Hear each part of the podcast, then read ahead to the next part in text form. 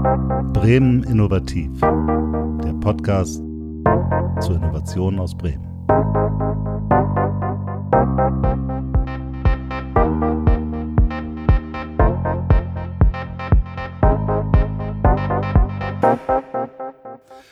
Ja, herzlich willkommen zu einer neuen Folge unseres Podcasts Bremen Innovativ. Heute geht es um das Thema Logistik. Wir hatten in den letzten Folgen uns ganz viel um die verschiedenen Innovationsthemen bewegt.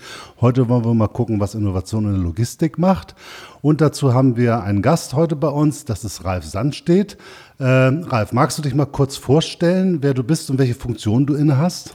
Ja, mein Name ist Ralf Sandstedt. Ich bin Geschäftsführer der Güterverkehrszentrum Entwicklungsgesellschaft. Wir sind aber auch schon seit 1933 unternehmerisch in Bremen, auch im Bereich Logistik aktiv. Okay, was, was ist das für eine Firma? Vielleicht sagst du da auch noch was, was dazu? Im, eigentlich dreht es sich bei, bei, bei uns schwerpunktmäßig um das ganze Thema Lebensmittel, sowohl im Bereich Handel, Logistik als auch Produktion. Okay, das heißt jahrzehntelange Erfahrung im Bereich Logistik, wie das Ganze funktioniert.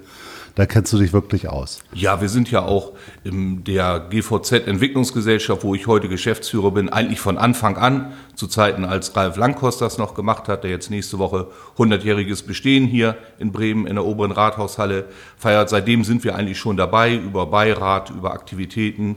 denn Bremen war ja das erste große Güterverkehrszentrum, äh, was jetzt gut 30 Jahre alt ist. Und eigentlich ist Bremen auch so ein Stück weit der Motor gewesen der ganzen Entwicklung der Güterverkehrszentren Deutschland, aber mittlerweile auch europaweit. Das heißt, mit dem Güterverkehrszentrum sind wir richtig vorne weg in Bremen, kann man das so sagen? Mit dem Güterverkehrszentrum sind wir richtig vorne weg. Wir sind mit ähm, 500 Hektar A eins der größten, aber eben auch das erste und eine Menge Innovation oder zum Beispiel auch die deutsche GVZ-Gesellschaft, die so die Aktivitäten der GVZs in Deutschland zusammenhält, eigentlich diejenigen gewesen, die das im, in Gang gebracht haben.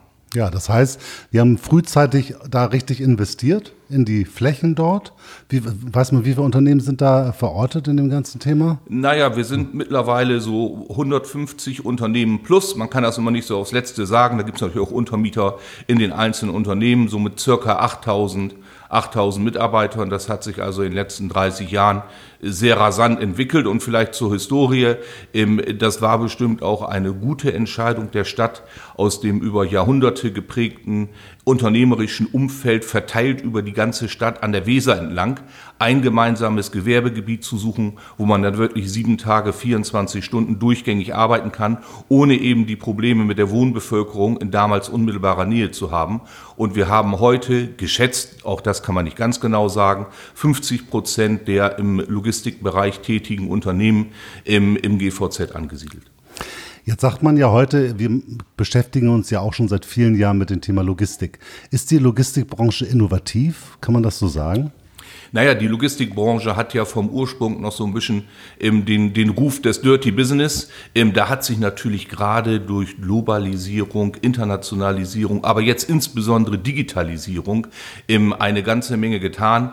Wenn wir mal zurückdenken, ich sprach eben von Langhorst, 100 Jahre alt, da waren die noch mit Pferdekutschen unterwegs. Wenn man heute in so einem modernen LKW sitzt, ähm, wir diskutieren, äh, das wissen alle, das Thema ähm, LKWs ohne Fahrer, ähm, sind wir natürlich in einer ganz anderen digitalen Welt, die mit der Welt von vor nur wenigen Jahren auch nicht mehr viel zu tun hat.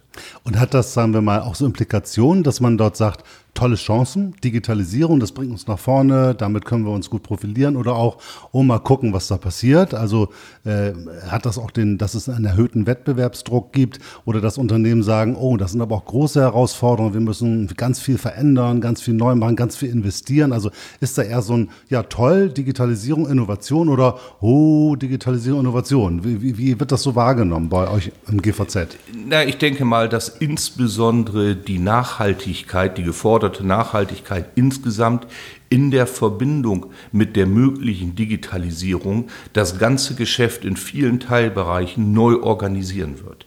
Die Verbindung in einer Sendung vom Versender bis zum Empfänger, wir kennen das so allgemein über Track und Tracing, wenn man zu Hause ein Paket bekommt, ist natürlich auch ein riesiges Thema in der Logistikbranche.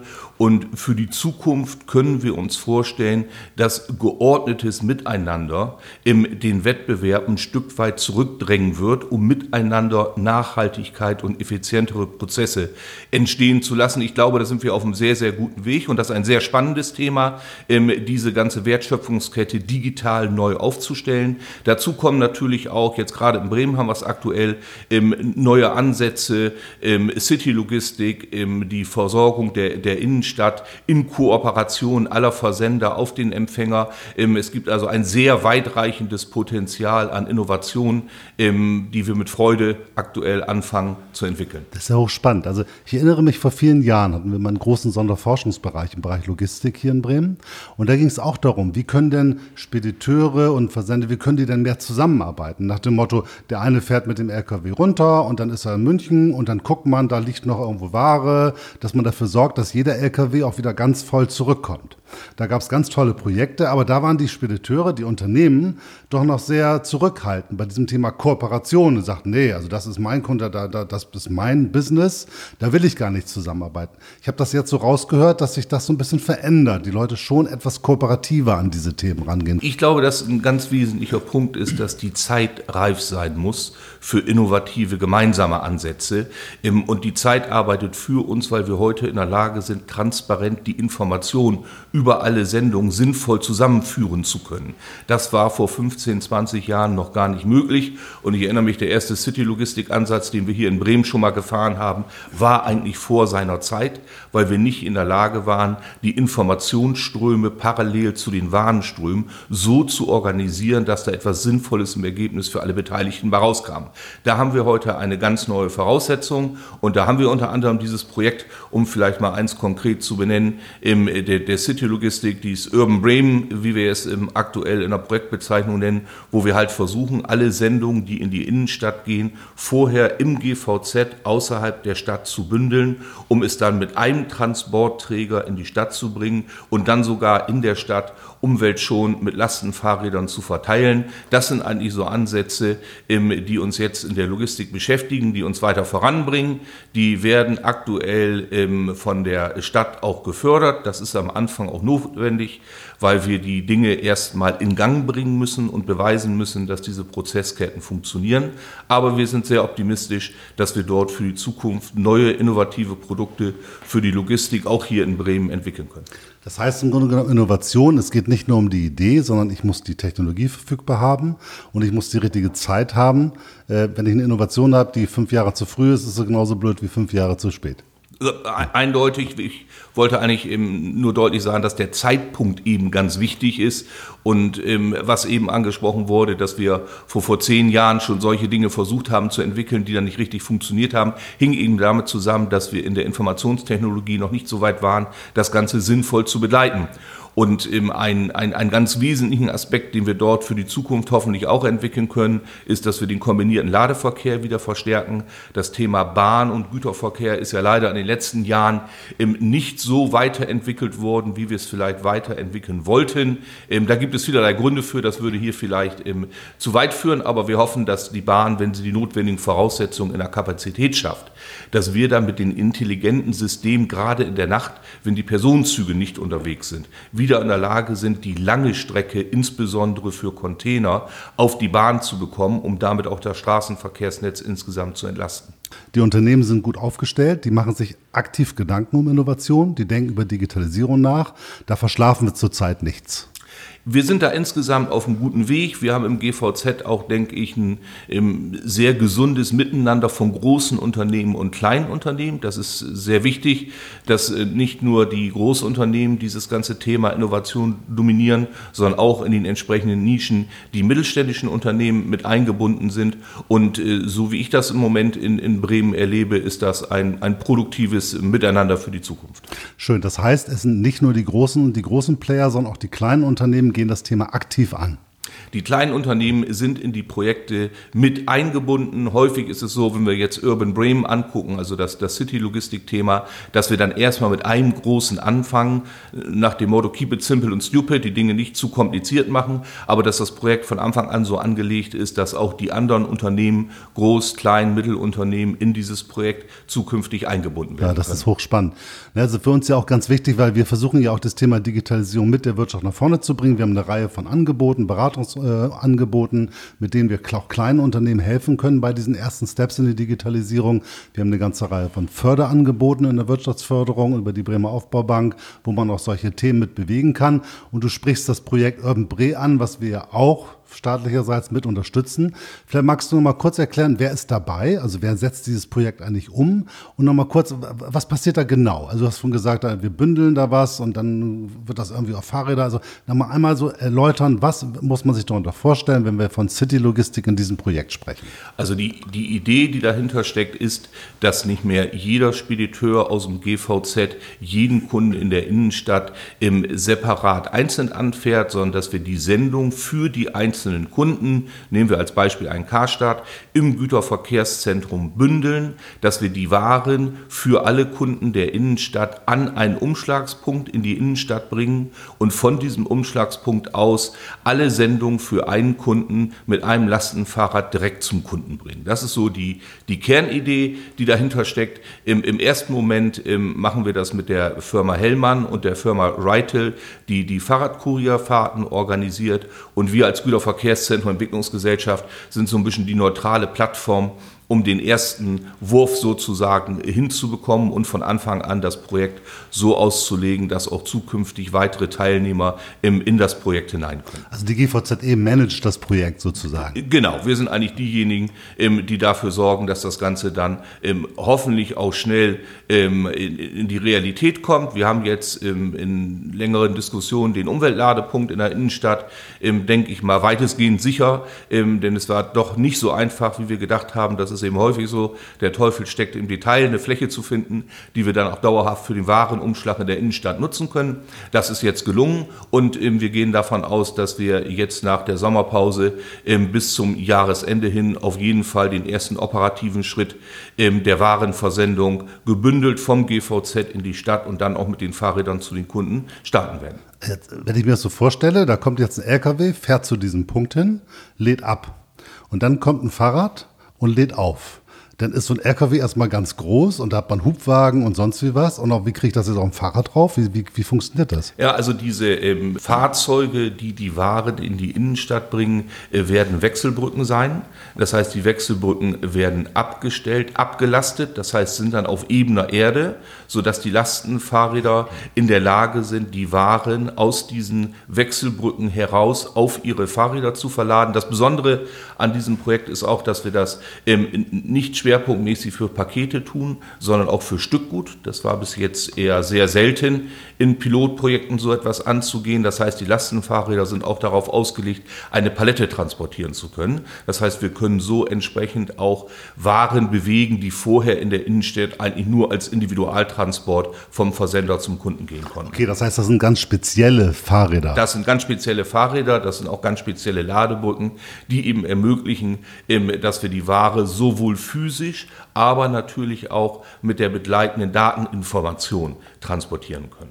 Wir werden unter dem, unserem Podcast nochmal so einen Link machen, wo man auch nochmal so ein, zu diesem äh, äh, Fahrradhersteller Reitel, das ist ein Bremer Unternehmen. Genau, das ist ein Bremer Unternehmen. Sehr spannend. Ich hab, mhm. Die sind ja auch schon ganz nicht so ganz neu, die sind ja auch national, international unterwegs. Also es ist schon eine echte Nummer. Also das ist schon ein echtes Zukunftsprojekt, nicht nur Spielerei, sondern das hat echte Relevanz. Ja, also insbesondere die Projektpartner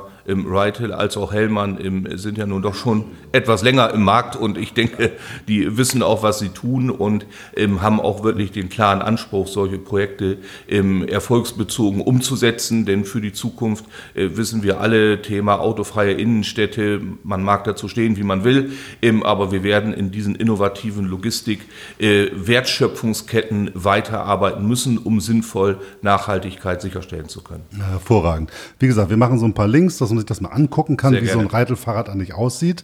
Äh, ist ja schon eine recht ausgefuchste Technik, weil so einfach ist das ja nicht. Ne? Das muss gut leicht fahrbar sein. Man hat relativ viel Last, die man bewegen muss. Man muss durch die Gegend kommen. Ich stelle mir das auch softwaretechnisch nicht ganz trivial vor. Da hat der, der Hellmann hat eine äh, Software, eine EDV, wo so eine Warenwirtschaft. Und jetzt muss das ja irgendwie mit den Leuten, die das Thema transportieren, softwaretechnisch zusammengebracht werden. Und beim Kunden, wenn der das angenommen hat, also ja, oder der gibt was zurück, da ist ja eine riesen kleine, auch wieder Teufel im Detail Fragen, die dahinter stecken, oder? Ähm, darum äh, war es ja auch wichtig von Anfang an, dass das Projekt erstmal ähm, öffentlich gefördert wird, weil diese Schnittstellen hinzubekommen, die Daten zu transferieren, ähm, ist nicht ganz einfach, heute aber durchaus machbar. Da sind wir bei dem Thema richtiger Zeitpunkt. So vor 10, 15 Jahren war das noch nicht ohne weiteres darstellbar. Ähm, die Softwareübergabepunkte müssen definiert werden, ähm, aber ich bin mir ziemlich sicher, dass wir das hinkriegen. Das war auch mit ein Grund zu sagen, wir starten erst nur mit einem Partner. Das war nicht, um andere auszuschließen, sondern zu sagen, keep it simple and stupid. Wir testen das mal ähm, mit einem, ob das alles vernünftig vom Versender im GVZ bis zum Kunden klappt. Da hängt ja auch noch das Thema Rechnungsstellung, da hängt das Thema Retoure, da hängt das Thema Transportverpackung. Da gibt es ja noch, ohne das jetzt zu sehr ins Detail auszuführen, eine ganze Menge Punkte, die zu berücksichtigen sind. Und wenn das dann einmal auf der Ebene rund läuft, dann ist eigentlich der Zeitpunkt hoffentlich im nächsten Jahr, dass wir sagen, jetzt können wir weitere Partner aufschalten, um das Ganze dann auch wirklich etwas äh, im Skaleneffekt nach oben zu. Das bedeutet ja, dass im Endeffekt, wenn das funktioniert, eine unglaubliche Anzahl von LKWs gar nicht mehr in die Stadt reinfährt. Das heißt, da die, die, die Luft nicht mehr mit CO2 belastet, auch den, die, die, die, das Einkaufserlebnis nicht mehr, weil da irgendwelche LKWs vor den Läden stehen, sondern die fahren alle außen an einen Punkt hin und dann fahren in der Stadt. Die werden wir wahrscheinlich bald sehen, solche Lastenfahrräder durch die Gegend. Ja, das ist ähm, das, was wir bezwecken, auch die Anzahl der Lkw-Fahrten in die Innenstadt zu reduzieren.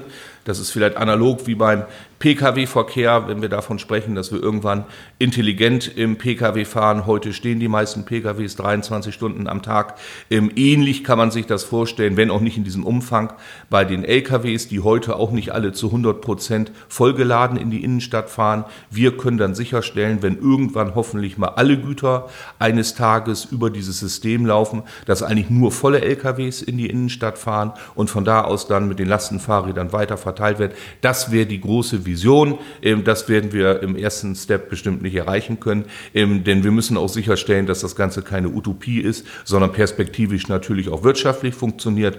Insofern liegt da noch ein Stück weit Wegstrecke vor uns, ähm, aber der Anfang ist gemacht. Passt natürlich ganz hervorragend, weil wir ja auch gerade dabei sind, in Bremen ganz viel zu verändern in der Innenstadt. Ne, es gibt große Investoren, die ganz viel vorhaben, große Pläne.